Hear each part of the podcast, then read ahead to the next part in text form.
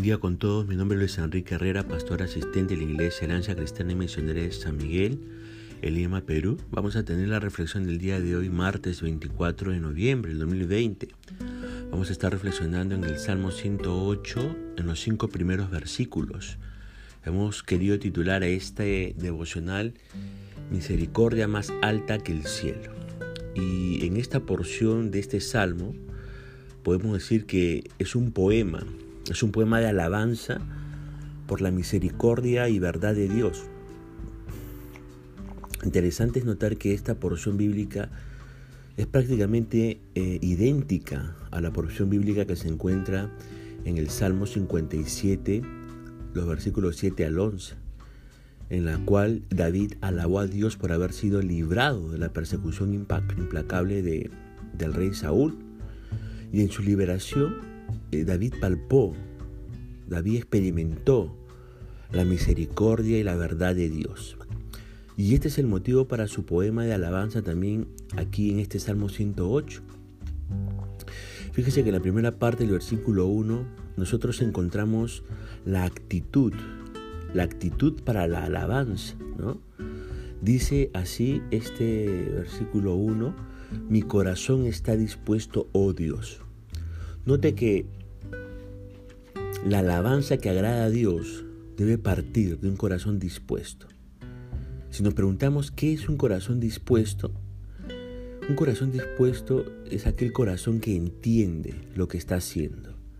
Entiende que está alabando al Ser Supremo por excelencia.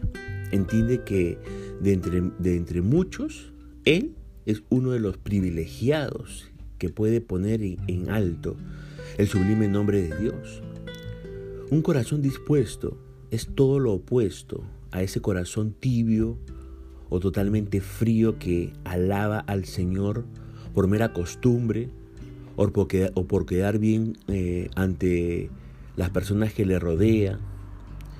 Quiere el Señor que usted y yo tengamos un corazón dispuesto para alabar a Dios y no tengamos un corazón tibio, no tengamos un corazón frío, no alabemos al Señor con, un corazón que ya esté acostumbrado ¿no? a, a una alabanza rutinaria, mecánica.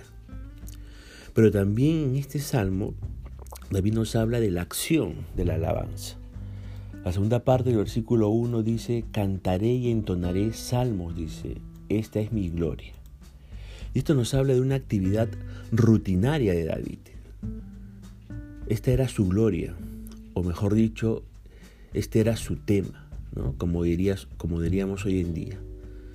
Si observáramos a algunas personas y nos preguntáramos cuál es su tema en la vida, probablemente eh, llegaríamos a la conclusión que el tema en la vida de muchas personas sería quizás el quejarse, o el tema en la vida de muchas personas sería el lamentarse o el enojarse, etc.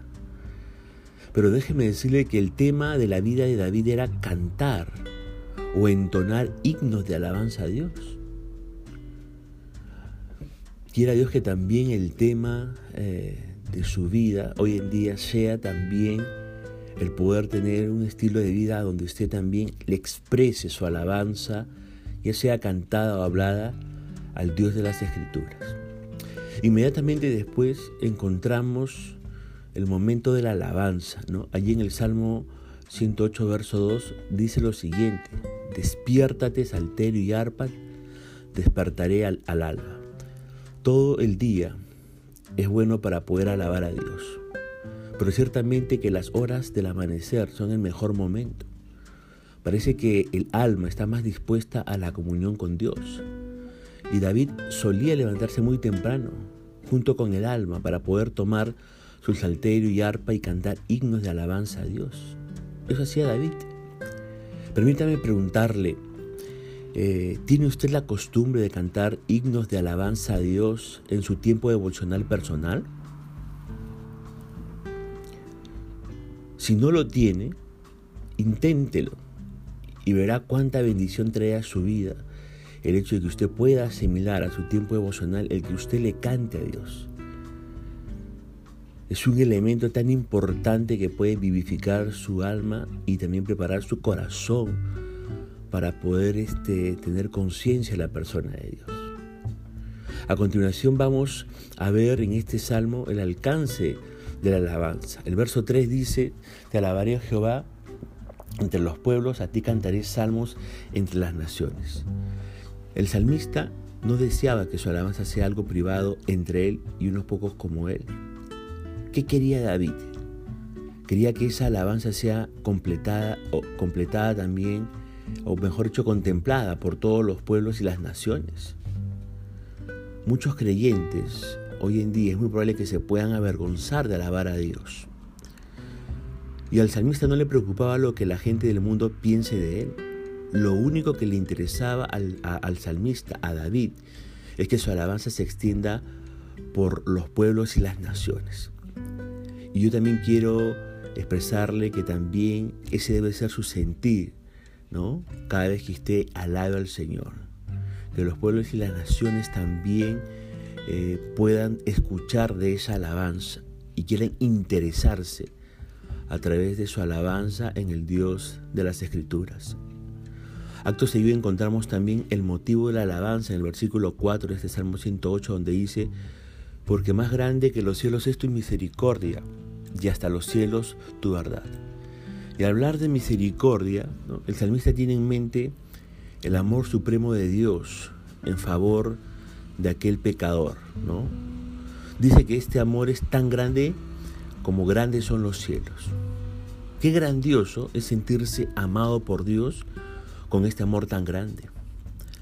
Al hablar de verdad aquí en este salmo, el salmista tiene en mente la fidelidad de Dios Cuán fiel es Dios, ¿verdad? Tan fiel que aunque nosotros seamos infieles, Él permanece fiel, como nosotros leemos en el Nuevo Testamento.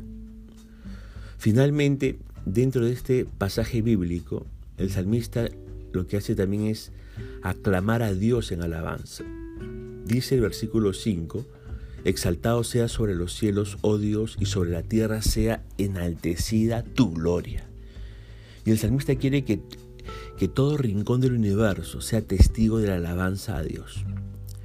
Mire, si la medida de la misericordia y la verdad de Dios son más altas que los cielos y las nubes, entonces el honor y el reconocimiento que se le debe de dar también a Dios debe ser igual de grande. Un Dios de gran misericordia y de verdad es digno de grandes alabanzas y de reconocer su gloria. Y quiera el Señor que usted también en medio del poder tener esta alabanza a Dios desde lo más profundo de su corazón, también reconozca esa gloria, esa manifestación, esa majestad de este Dios de las Escrituras. Hasta aquí vamos a poner punto final al devocional de hoy. Recuerde que la misericordia del Señor es más alta que el cielo y por eso es digno de ser alabado este Señor. Vamos a dejarlo aquí, deseando que el Señor pueda bendecir su vida y Dios mediante nos estaremos comunicando el día de mañana.